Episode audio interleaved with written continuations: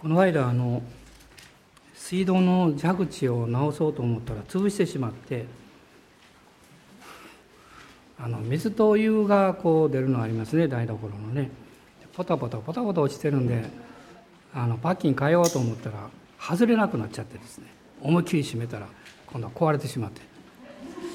でちょうどあの21世紀間の引き込み水道工事やってはってる途中だったんで、その水道屋さんにお電話しましたら私留守の間に社長さんがわざわざ来てくださってあの全部直してくださってねあのあるもの持ってきたからいいよって言ってただで全部新しいの付け替えてくれたんです。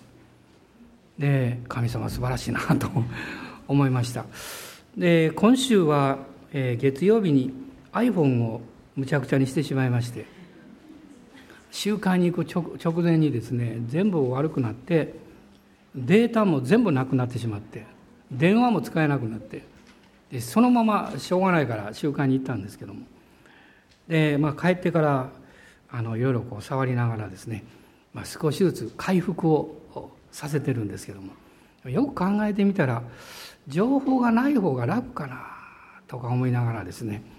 で、まあ、そういうところもあるわけですね。えーまあ、あのただ私はあの出かける時にいつもメッセージを聞くんですよ。あのポッドキャストであの外国のメッセージを聞くんですけど、まあ、それが聞けないのが残念なので、まあ、それもこう復旧させてましたらですねふっと見ると、まあ、私たちのこの RCI のあの礼拝のメッセージがこのポッドキャストで聞けるんですけどもなんとそれが人気番組に入ってるんですね。はい見てください。あのおっと思いましてね。えー、あのいろんなこうメッセージが聞けるんだと思いますけど、えー、なんとこの教会の礼拝のこのポッドキャストが人気番組あの5位から10位の中にいつも入ってるんですよ。ということはねいや別にこれ人気競争するわけじゃないです そうじゃなくてあのたくさんの方があの聞いてくださってるんだなと思って、まあ、すごく感謝しました。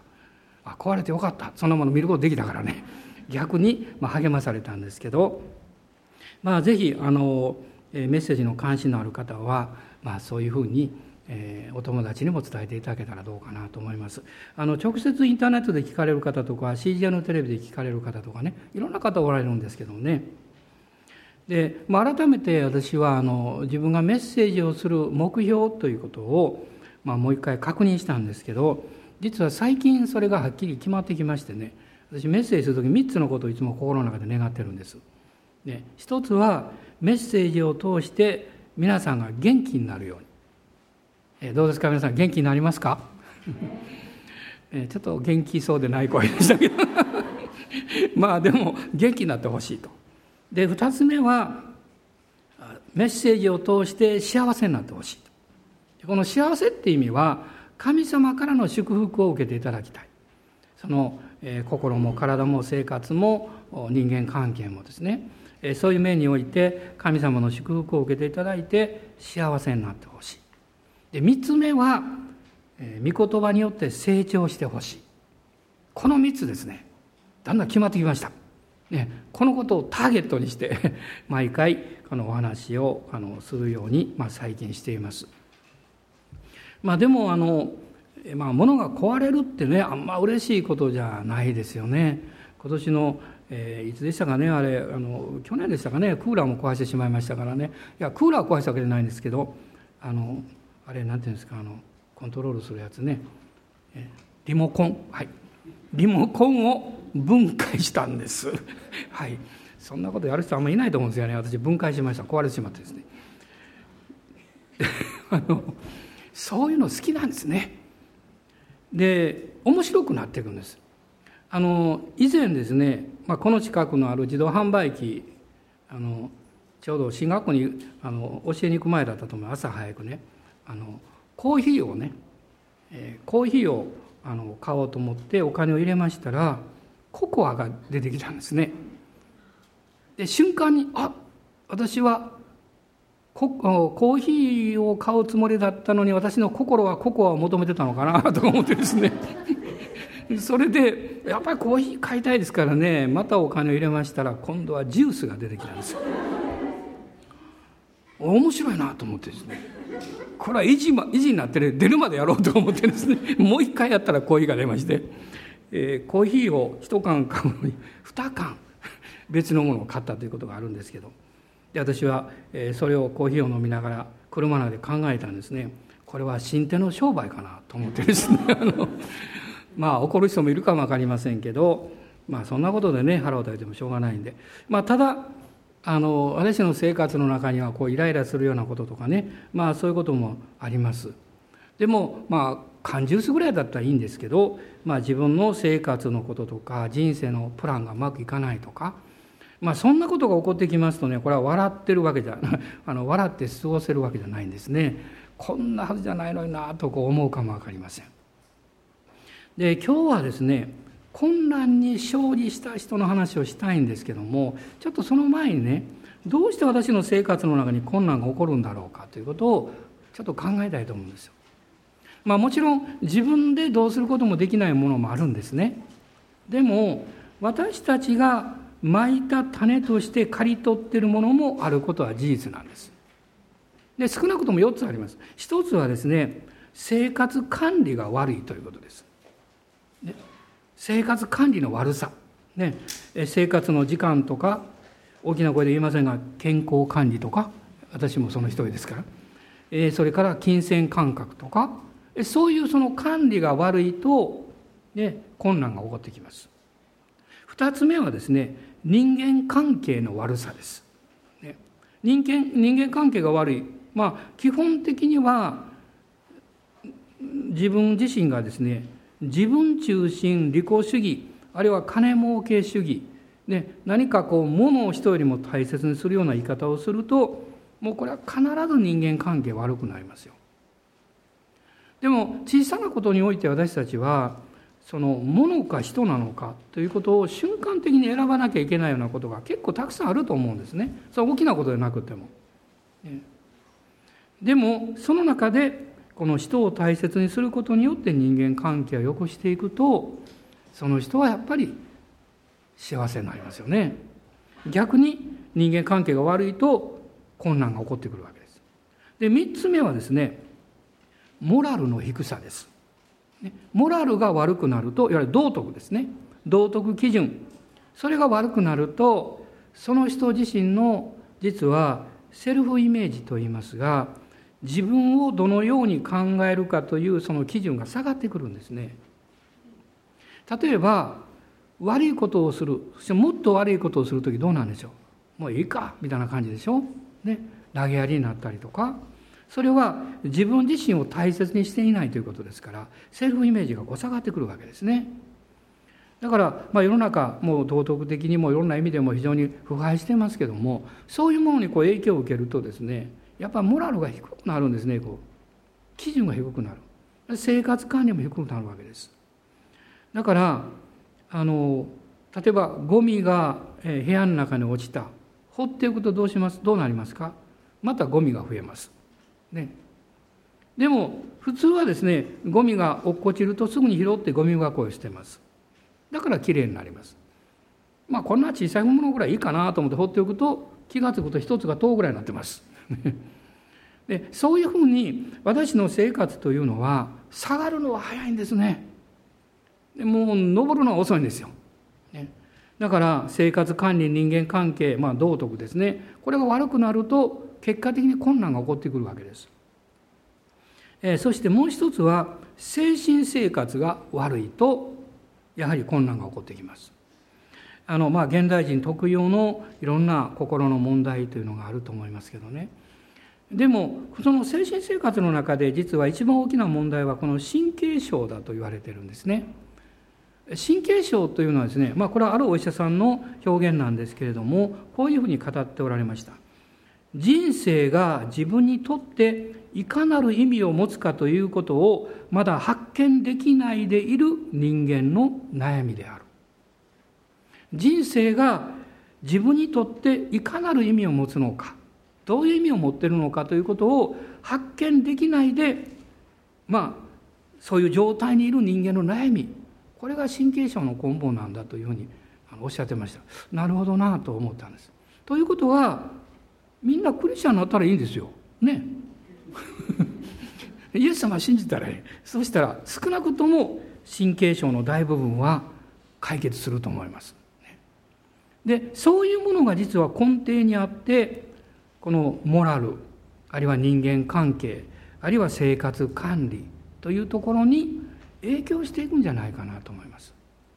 例えば何か悪い習慣があってですねその習慣をなんとか勝利してね打ち勝ってそして良くなろうとしてもこれは大変なことですねよっぽど意志が強くないとできないと思いますよでも大事なことはですねもしですね私たちがまあ、え、まあ大なり小なり何かそういう問題があったとしてその解決を求める時に一番大事な祈りがあると思うんですそれは神様私がこの習慣から解放されないでいる理由は何なんでしょうかということを主に祈ったらいいと思います。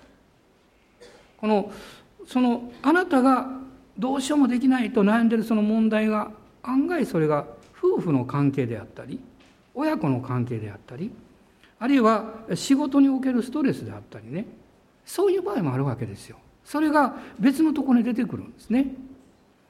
でそのことを主に聞くということは大事だと思います。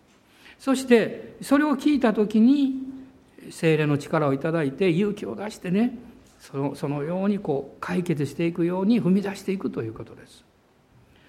あのそうしないと私の心にある中にある思い煩いとか、まあ、特に厄介なのが在籍感という問題ですね罪意識を持つということ。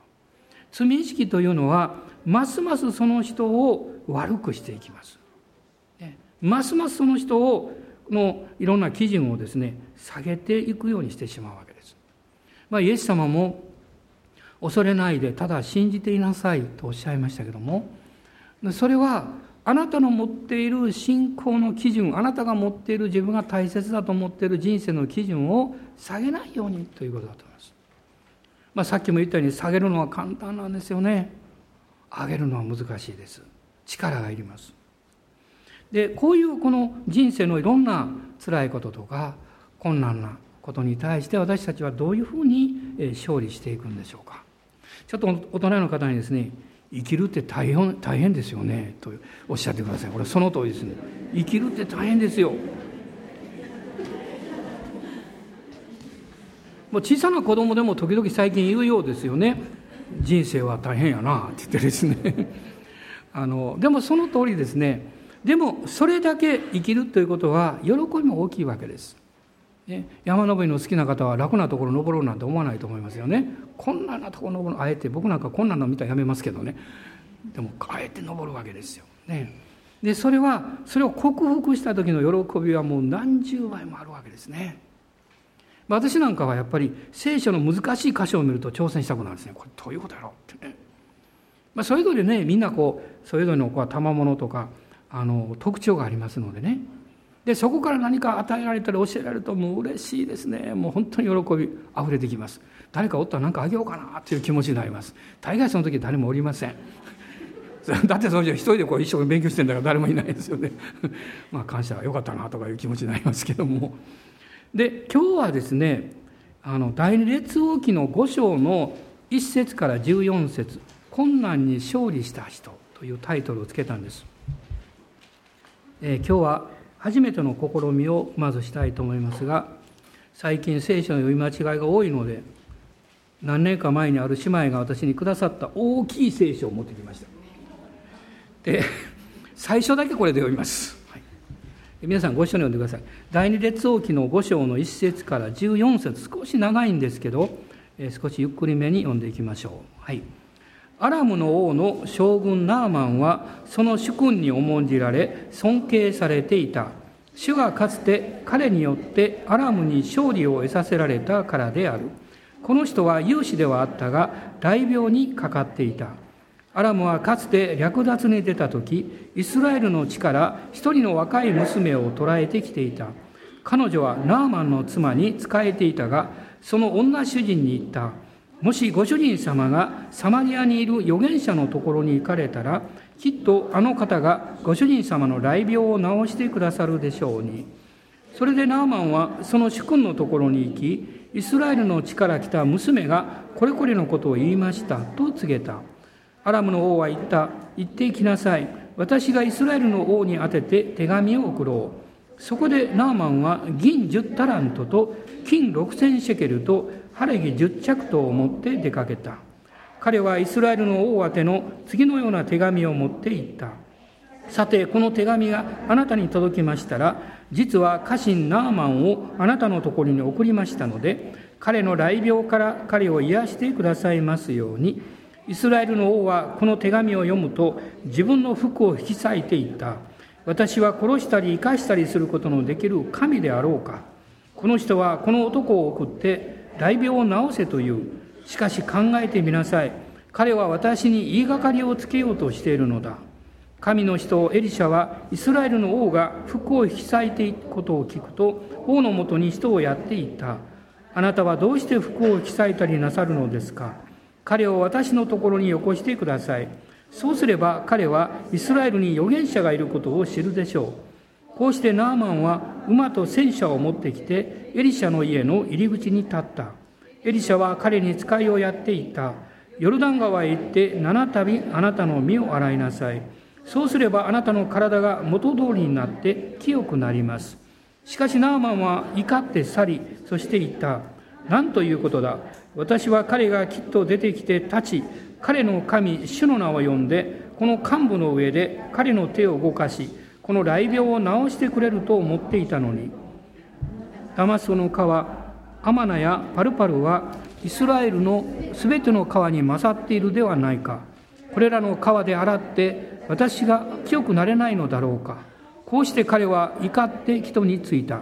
その時彼のしもべたちが近づいて彼に言った。我が父を、あの預言者がもしも難しいことをあなたに命じたとしたら、あなたはきっとそれをなさったのではありませんか。ただ彼はあなたに身を洗って清くなりなさいと言っただけではありませんか。そこでナーマンは下っていき、神の人の言った通りにヨルダン川に七度身を浸した。すると彼の体は元通りになって幼子の体のようになり清くなった読みやすいですねやっぱりねここから小さいのに変えます。のナーマンという人、まあ、彼はこのシリアの将軍であったというふうに書かれています。で彼は、まあ、このアラムの王ですね。これはあのシリアのことなんですけどまあ、今シリア大変ですね、まあ、その辺りです。昔の。で彼は主君に重んじられ尊敬されていた人物であったということが一節に書かれています。で私はここを見てまず心に残ったのは主君に重んじられ尊敬されていたという表現です。まあ、彼は将軍ですしね有能な方です。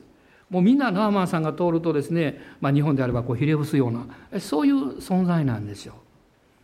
でも聖書にこう書いてないんです。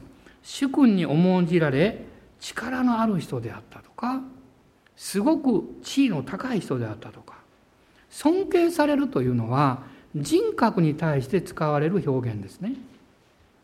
つまり、この人は社会的にも、あるいは、あこの、えー、この軍の中においても最高の立場にいた人なんですが、しかし彼がそばを通るとみんなが震え上がって逃げてしまうような人ではなくって人々が喜んで彼の近くに降りたくなるような非常に尊敬された人物であったということ。あなたが成長しあるいは職場においてあるいはいろんなこの働きの場において責任を持ちまた立場上になっていくとします。しかし大事なことはそれでもあなたは以前と同じように親しく同じ友達を大切にしてあるいはあこの信仰のある人々とですねその人がどういうお仕事でありどういう立場であっても全く変わらない気持ちでお付き合いをすることができるでしょうか。もしそうしているとすればあなたは素晴らしい人です。しかしあなたの立場が上になるに従って何か下に人を見下すようなあるいはそういうことを言わなくってもああ自分は成功者だ。あなたはそうじゃないでしょう。のような雰囲気を出して接するとすればこれはどこかが間違っていると思いますやがて大切なものを失っていくでしょうこのナーマンという人の素晴らしさはですね彼はどんなに権威がありどんなに立場が上になり力があっても彼は一人の人として尊敬されるような生き方をしていたということです。まあ、分かりやすく言えば彼は良い友をたくさん持っていた。ですから彼の困難をその友が助けてくれるわけです。これある意味で美しい話だと思うんですね。でナーマン将軍、まあ、この人は力のある人そして、この立場の上の人しかし非常に尊敬されていた人だったということがこの一節に出てきます。一節の終わりにはこの人は有志ではあったがと書いてます。有志ではあったがしかし問題があった雷病にかかっていたと書かれているわけです。まあ、それは体の問題ですから美しい服をつけたりあるいは軍服を着ていると外側から見えないわけです。ある意味でこう言えますね力強さの中に隠されていた弱さ困難です。私たちの生活心というものがオープンになった時にそこに人は弱さがあるということを私たちは知っています。そしてその弱さを神様の前に出すことのできる人だけがあのダビデのように「主が私の心をご覧になってください」というふうに言うことができるんだと思います。もしそういうふうに私たちが祈りあの神様の前に出ることができれば全然問題がないんですね。弱さがあることが問題ではありません。それを隠すことが問題です。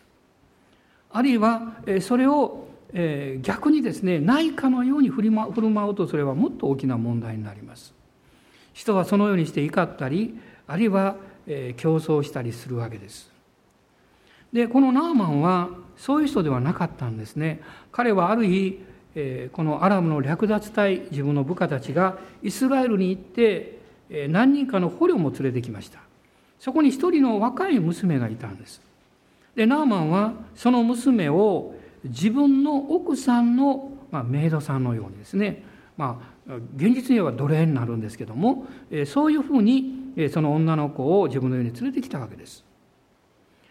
で彼女はおそらくまああの育ちの良い人ではなかったかなというふうに思います。というのはナーマン将軍のようなそういうこのトップクラスの家庭にですねたとえ奴隷であったとしても連れてこられるとすればしかも若い女の子ですから、ね、やっぱり教養もあって育ちもよくっていろんなことができるこの力を持っている、まあ、そういう女の子だったんじゃないかなと思うんですね。ところが彼女がある日に自分の仕えているナーマンの奥さんに言ったわけです。もしご主人様がサマリアにいる預言者のところに行かれたらきっとあの方がご主人様の雷病を治してくださるでしょうに。皆さんこの彼女が奥さんに言った会話を考えてどういうことを想像なさいますか？私はいろんなことを考えます。まず一つはナーマンという人は自分の持っている問題を無理に隠そうとはしていない人だったんだということが分かります。でそしてこの女奴隷がそんなことを口にしても良いような関わり方生活のこの人間関係そういうものがあったということを考えることできます。ね、普通常であれば奴隷の立場の人がですね主人のこれは悪口に聞こえるわけでしょ一つ間違いは。そんなことを言ったら大変なことになります。で下手をすれば 首を切られるかもわからないですよ。でも一人のか弱い女の子がですねそういうふうに言うことができた。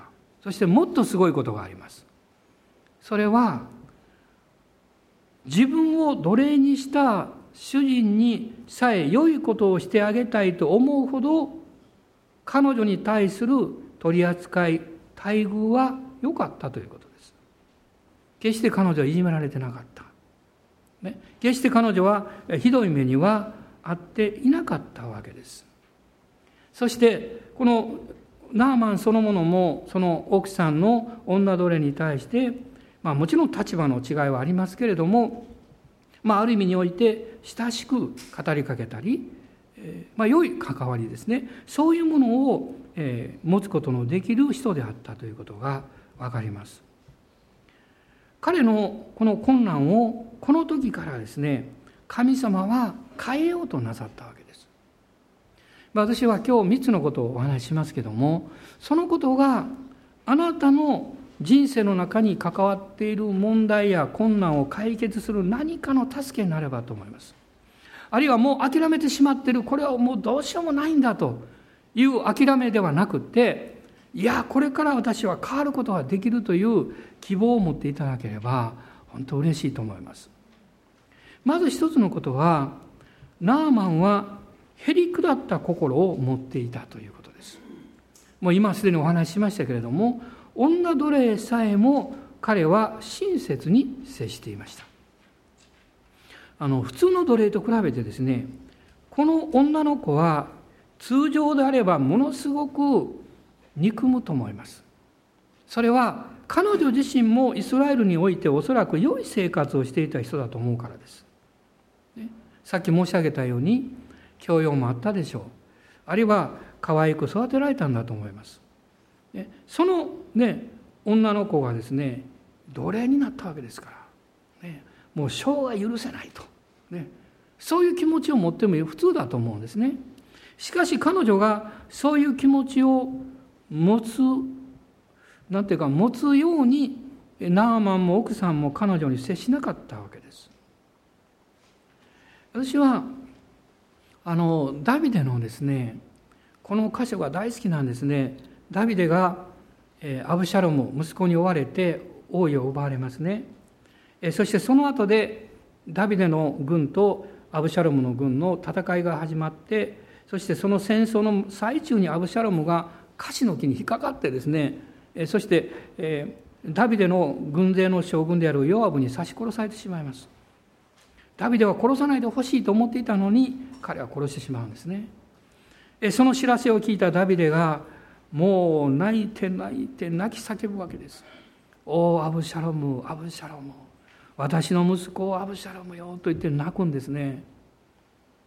もうそれを聞いたヨアブが怒ってですねね王様なんてことをおっしゃるんですか？と私たちが死んであなたの命を狙っていた息子さんのアブシャロムが生きていた方が良かったんですか？ってこう言うんですね。もちろんダビデはそんなことを願ったわけじゃありません。えそしてみんなの前に出て行ってまあみんなみんなの勝利を一緒にこう喜ぶようになるんですけども。でも私はその箇所を読むとですねまあ心に感動を覚えるんですね。ダビデは一人の父親であった。ダビデは一人のその人生自分の人生というものをまっすぐに見つめる人であった。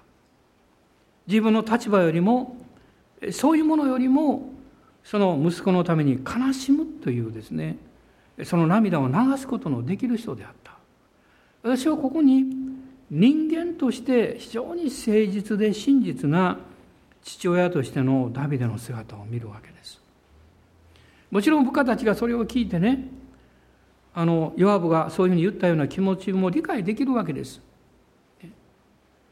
でも他の全ての人は彼のようにヨアブのように思ったんでしょうか？実はそうじゃないんですね。その後を読んでいくとですね彼がもう一度王として迎えられていくんですけどもその王として迎えに来た人々に彼がある言葉を告げるわけです。そしてダビデの言葉を聞いた人々がその人々がですね一人の人のようにダビデの心に引きつ引きつけられていったということが書かれているんです。どこに秘訣があるんでしょう？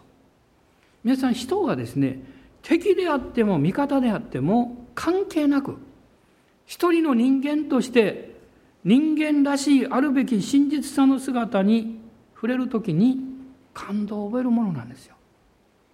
ねまあ、日本にも昔から敵ながらあっぱれという言葉がありますけどね。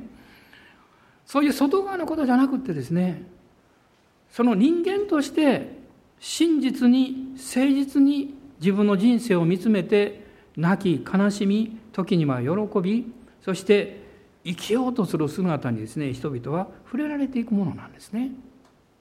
ダビデが王として迎えられた時に人々はこう思ったでしょう。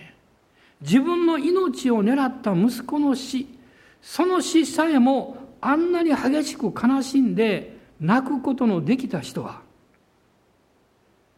決して進化であり民である私たちの気持ちを理解できないはずはないだろう。ね、世の中はそうじゃないんですね。多くの場合は外側の立場とか何かその人のできることとかそういうことによってこの人や内容を見ようとしますし期待しようとします。でもそううまくいかないわけです。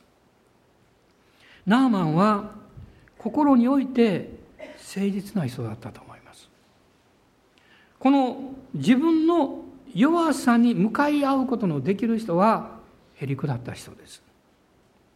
へりくだらないと自分の問題とか自分の弱さに向か向かい合うことは人は決してできないはずです。やがてあなたはその問題をその悩みを、ね、何人かの人に分かち合ってこのことを祈ってくれませんかということができるようになるはずです。ね、誰も彼も言ってはいけません。でもあなたが信頼できるなこの人は、ね、と思うならばその人と一緒に分かち合って祈っていくことができるはずです。逆に言えばそのように人々からこの心の深いところの問題を分かち合ってもらえるような生き方に私たちはなりたいものだと思います。今日私がどういう問題があったとしてもその問題を見るよりもあなた自身がその自分の持っている問題や悩みに対して正直にそれを受け取っていくへりくだった心を持っているのかどうか。そこにですね私たちの目を置いてみたいと思うんです。あの先週1週間の中でね怒った人どのぐらいいますか？ちょっとカッとなったないや正直に手を挙げてくださいよ。半分ぐらいおられますよね。で、えー、私も先週そういう経験あったかも分かりません。何せこの頃忘れるの早いもんですから。いいことも悪いことも全部忘れるんですけどね。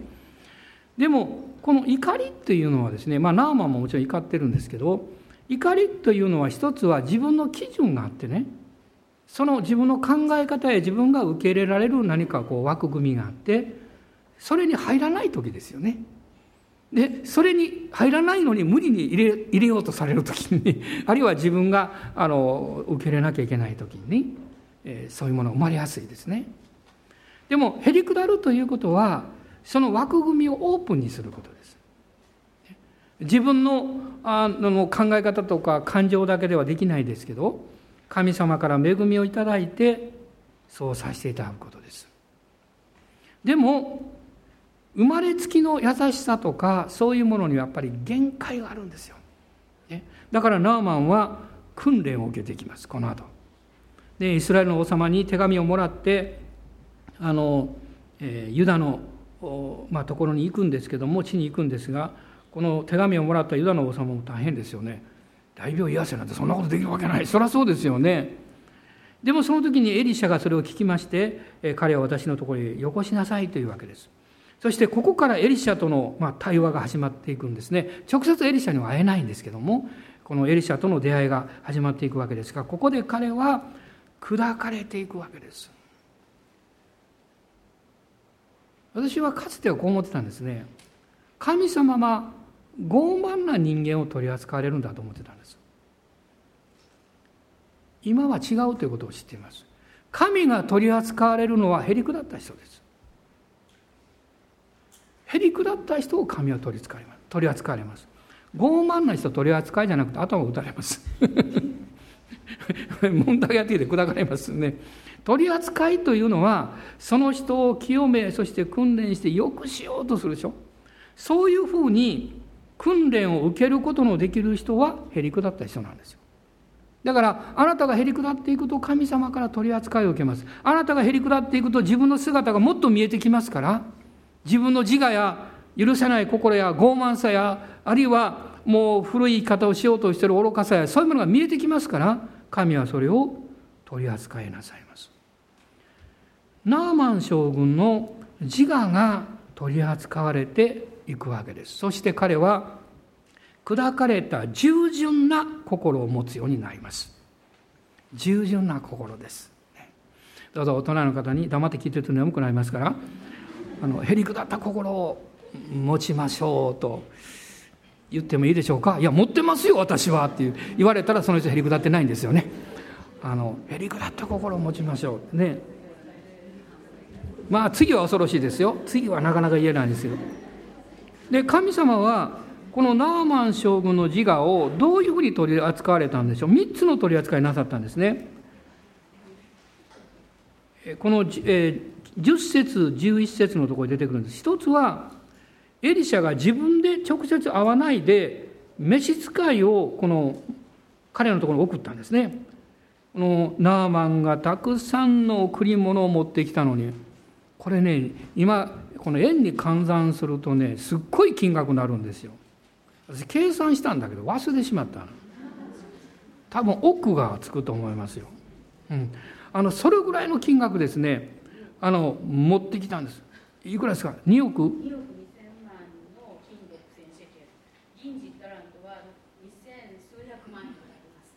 2億4千万以上プラス晴れ着晴れ着といっても軽いもんじゃないですよ。すっごいものですよ。こんなすごいものを持ってエリシャのところに来たのにエリシャは預言者でもちゃんと分かってたんですよね。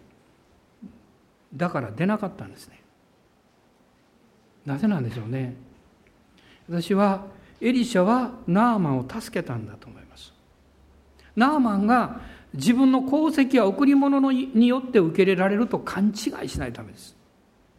時には拒絶されたように感じることが実はその人を助けています。その人に本当に必要なものはこれなんだということを教えさせるためにそのことが必要です。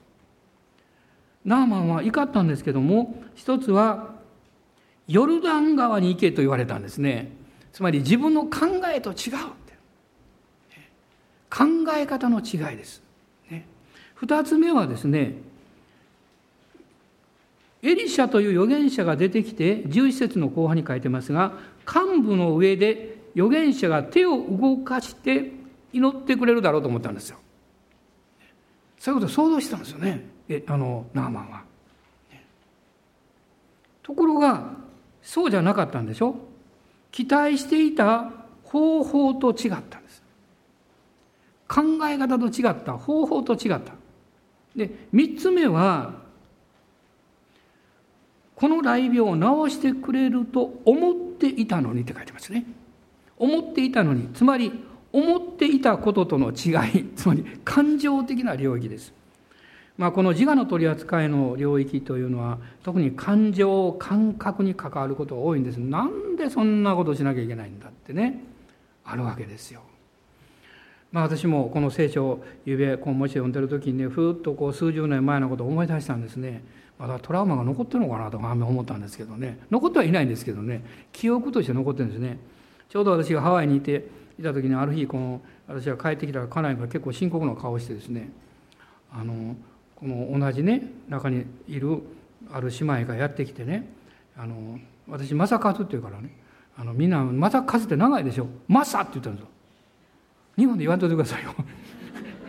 大まさか小まさかになっちゃいますからね。でもそのままさまさまさに謝りに来てほしいって言ってきたよって言うんですよ。何謝りに行くのって言ったらあなた昨日こんなこと言ったでしょって言われてあれかと思ってね。前の日にですね、まあ、56人でこうこうテーブルを囲んでワイワイガイガイやっとったんですね。あのテーブルに白い椅子このプラスチックの椅子あるでしょ？あんなのね。でその姉妹がねあのまあ、いろんな事情があって、まあ、一人でいらっしゃる姉妹なんですけど、まあ、何十代かな忘れましたけどその姉妹、まあ、結構親しかったんですよもう。結構親しかった。で彼女は、まあ、アメリカ人の姉妹なんですけどあの来られてですね私ここに座っていいって一つ椅子空いとったから言ったから私が余計なこと言ったんですよ。下手な英語であなたの体重が支えられたらって言ったんですよ。それは怒るわね よく考えたら。まあ日本だったらジョークで済むわけですよ。ね。でみんなあーって笑ってたから、まあ、そこ日本人が多かったからね。そのことに傷ついたみたいなんですよ。で翌日まさに来て謝ってほしい。私もよく考えたらそりゃそうだわなと思ってね。これ日本じゃないんだからね。年齢のことと体重のことは絶対言っちゃダメなんです。よね。で私はねでも一瞬ね心の中でなんでそんなことのため謝りに行かなきゃいけないんだと思ってわざわざねもう感情の戦いですよ自分で。まあでももうしばらく一緒に住むわけですしね。で彼女自身のためにやっぱりそれ良くないと思ったから私勇気を振り絞ってね別に振り絞るほどのことじゃないのにね勇気を振り絞って行ったんですよ。そしてねノックしたの。トントントントンってね。で名前読んだんです。の声が聞こえてこないんですよ。もう一度パンパンパン、ノックしてね「えー、来来姉妹」って呼んで、ね、あの「マサが来ました」って言ってね中からねなんか音がしてドア開けてね大きなタオルを持ってね顔中タオルで拭きながらねワンワン泣きながらね泣いたふりをしたのかどうか知りませんよ。泣きるわ。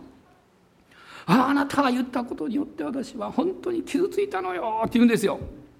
で私もオーバーにね「本当にごめんなさい」って言ってですね謝った。でまあ帰ってきたんですけど、まあ、帰る時にですねこれは一体何だったんだろう？悪夢かな？とか思いながらですね。まあでもねまあそういうふうに、えー、謝ることはできてよかったと思いますけどあのでもやっぱりこう感情という領域はねいつもこう素直にさせないっていうかねあのいろんなこう言い訳とかこう理屈とかそういうものが出てくるんですね。感情は思いは信仰ではありません。一番大事なことをナーマンはまだ気が付いていないんです。彼が癒されるのは思いや感情によってではないんですね。神の御言葉を信じる信仰によってなんです。でも彼はまだそこまで行き着いてないんです。だからよく分かってないんです。私たちは何度も聞いて知ってるんですから。どうぞ感情や思いで解決しようとしないでください。感情思いは必要なんです。助ける、助けになるんです。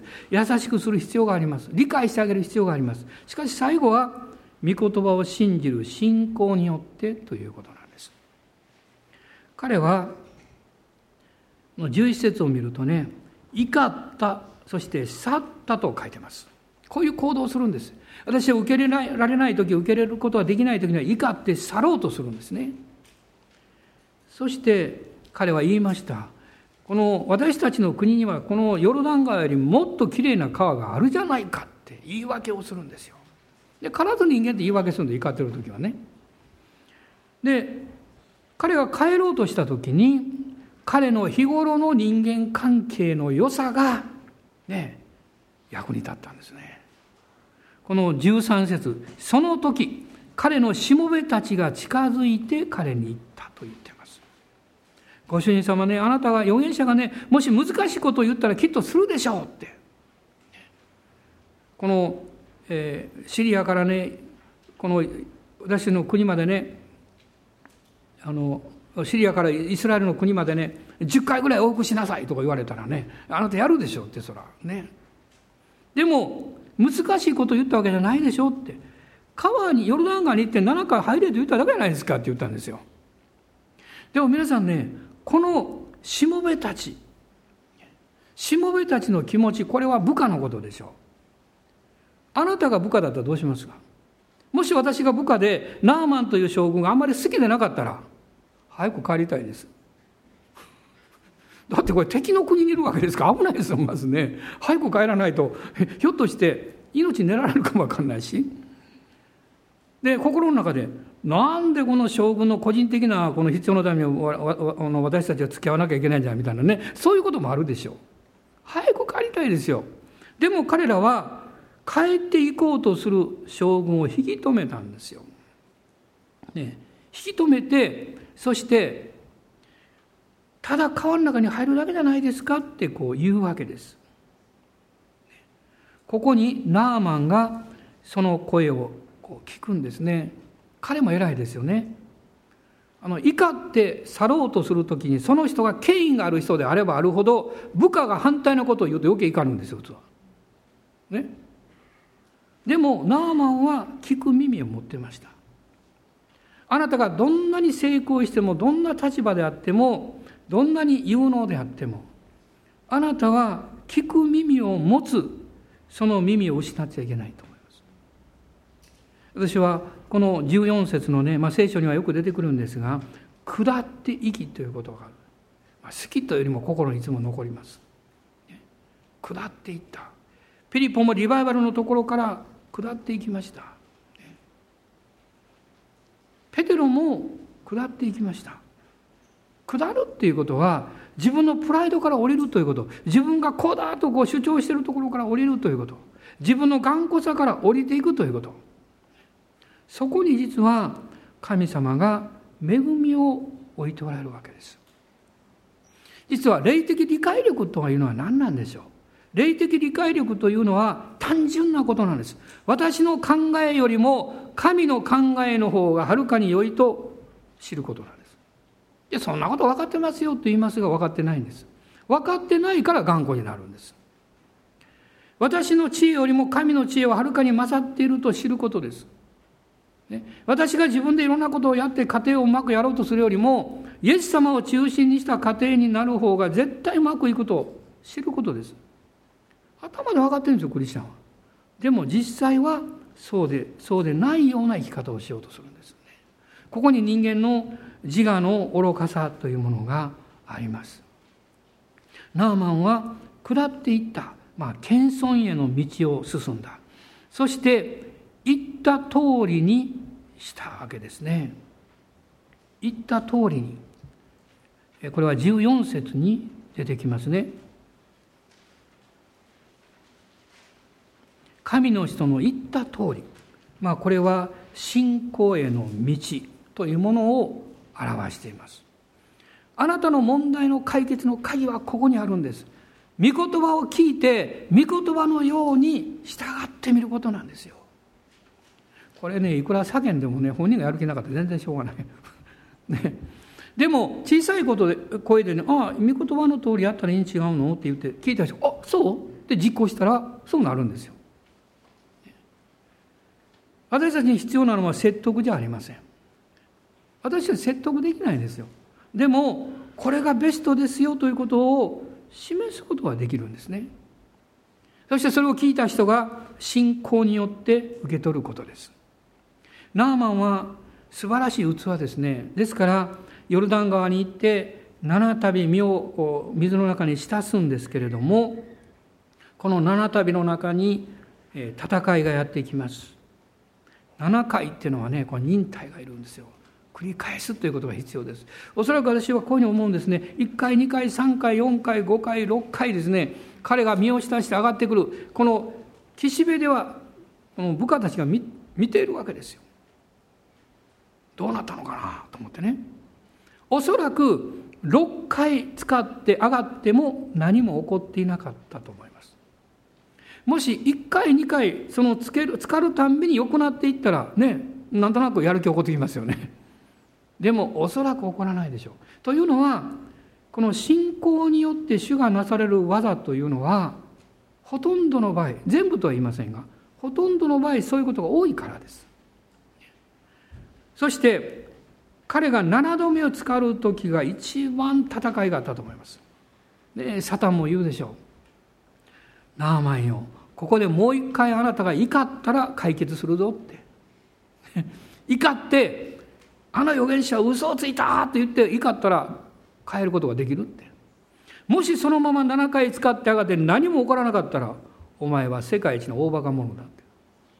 結局あの小娘に騙されてで恥をかくためにこのイスラエルにやってきただけじゃないかってお前の部下たちもこれからお前を尊敬しなくなるぞってもういろんなこう声が彼の心の中にやってくると思いますよその時に私たちは何何っていうかどこに行く必要があるんでしょう？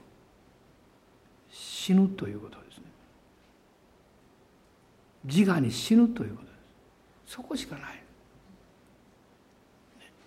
まあ、先日あのこの BS クラブね。あの CS もあるからなんか衛星放送みたいねって言われました。この BS クラブっていうのを始めましてですね。あのこれはあの、えー、ブレザレン・スピリットという兄弟意識こう訳すとかっこいいんですけど、えー、前回面白かったですね。そこで倒れるという話が出てきまして。あの倒れて転ぶって意味じゃなくてね精霊に満たされてこう倒れる。あれはどういう意味なんだろうってね。で私もそれをあのある意味であの発見したことがあります。このメッセージ1時間することできます。今日はやりませんけど。すごいでしょ？これはものすごい恵みなんです。エキスだけ言います。エキスだけ。倒れるというのはねこれは神様に全く委ねることでしょ？もっと深いんですよ。私が初めて祈ってもらって倒れたことがあります。こすぐここです。この真ん前のところ。ね。で私はああ気持ちいいなと。楽ですね。本当にこうこう横になるという。今のは倒れたいですわ。こう、ね、そしたら祈ってくれた先生がおもむろに真っ白のハンカチを出して私の顔にかぶせたの。で冗談に日本人の先生が「ご臨終様です」とか言ってですねその時悟ったんですよ。これだと思ったんです。倒れるっていうのは死の経験なんですよ。死の経験。で十字架の死の経験の死と葬り、ね、復活。まあこれは洗礼式の中で表されてるでしょ。でもこの倒れる経験というのはですね自分の力を全く神様にも捧げきったことです。死の経験そこにはもうつぶやきも不平さえもないんです。もう人がどう評価しようが関係ないです。本人はキリストと共に非常に安息しているわけです。このナーマンがそういう境地を選び取らなければ彼は周りからのさまざまな声が聞こえてくる。実際には語ってないかもしれませんが心の中に聞こえてくる声に従って彼はおもむろにヨルダン川から出ていったかもしれません。しかし彼は七度使ったんです。そして上がるとですね彼は体が元通りになって幼子の体のようになりもう一つ付け加えられています。清くなった。あ汚れたのが体洗った。そういう意味じゃないんですこれは。清くなったという言葉は彼が信仰によって7回従い通さなければ完成しなかったんです。癒しは起こったかもしれません。しかし神様の願いはもっと深かったんです。このナーマンがナーマンの人生がナーマンのこれからの生き方が清められるためだったんです。クリスチャンである私たちも癒されることだけを求めていくとすれば神様が願っておられる最終目標に少し達し得ないと思います。神は私たちを癒すだけではなく清めたいと思ってるわけです。それはキリストの十字架の死と葬りと復活に一つにされるというその信仰にしっかり立つことです。そこに自分を置くことです。そこには御言葉とそして精霊による助けが必要であるわけです。まあ、最後にこのプリントに私が書きました、えー、星印のところ一緒に読んでいただけますか。ナーマンにとっての最大の困難は雷病ではなく彼のプライドから来るかたくなな心でした。へりくだった祈りこそが人生に勝利する最大の力です。今日どんな問題があっても問題でプレッシャーかけられないでください。神様の前に私のこの問題の原因は何なんでしょうか。そしてもしあなたがその原因がはっきりも分かってるんであれば勇気を出して語勇気を出して話してみてください。お祈りしましょう。アーメン。感謝します。どうぞ立ち上がってください。ハレルヤ感謝します。主の皆を褒めたたえます。主の皆を褒めたたえます。ハレルヤハレルヤおおイエス様。感謝します。アーメン。アーメン。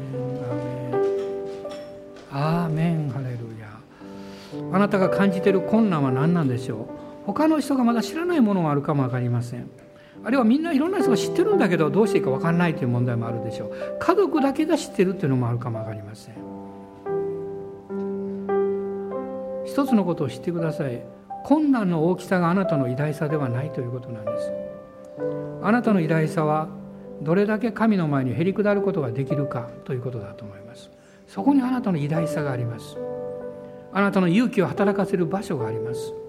ああこんな迷惑を家族にかけてしまったって。なんと自分は愚かなんだろうって。そういうこともあるかもしれませんね。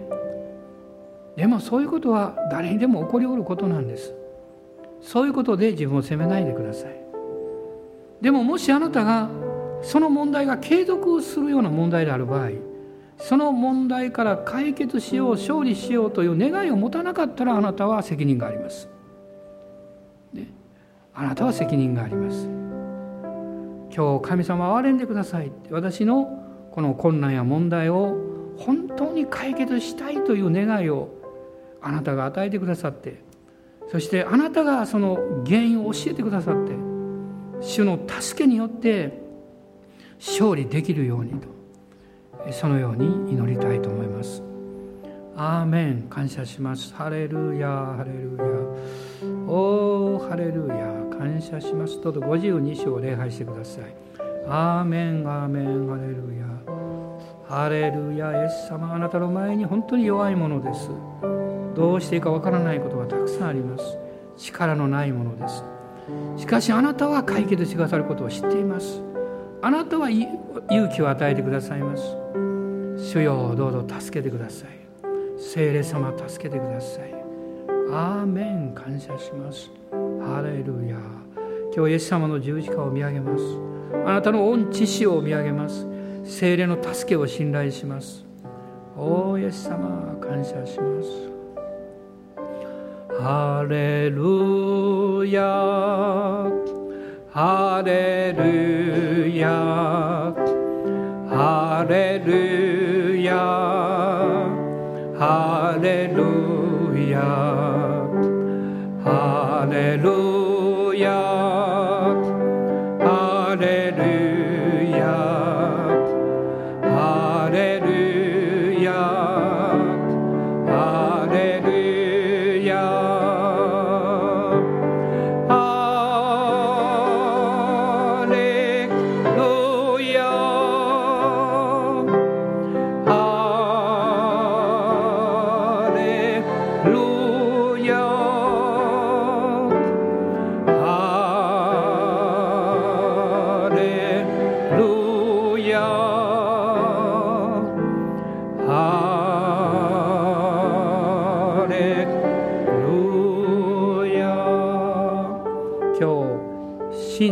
決断する心を持ちます。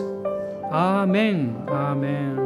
私たちの主イエス・キリストの恵み父なる神のご愛精霊の親しき御交わりが私たち一同と共にこの新しい週一人一人の上に豊かにありますように。アーメン。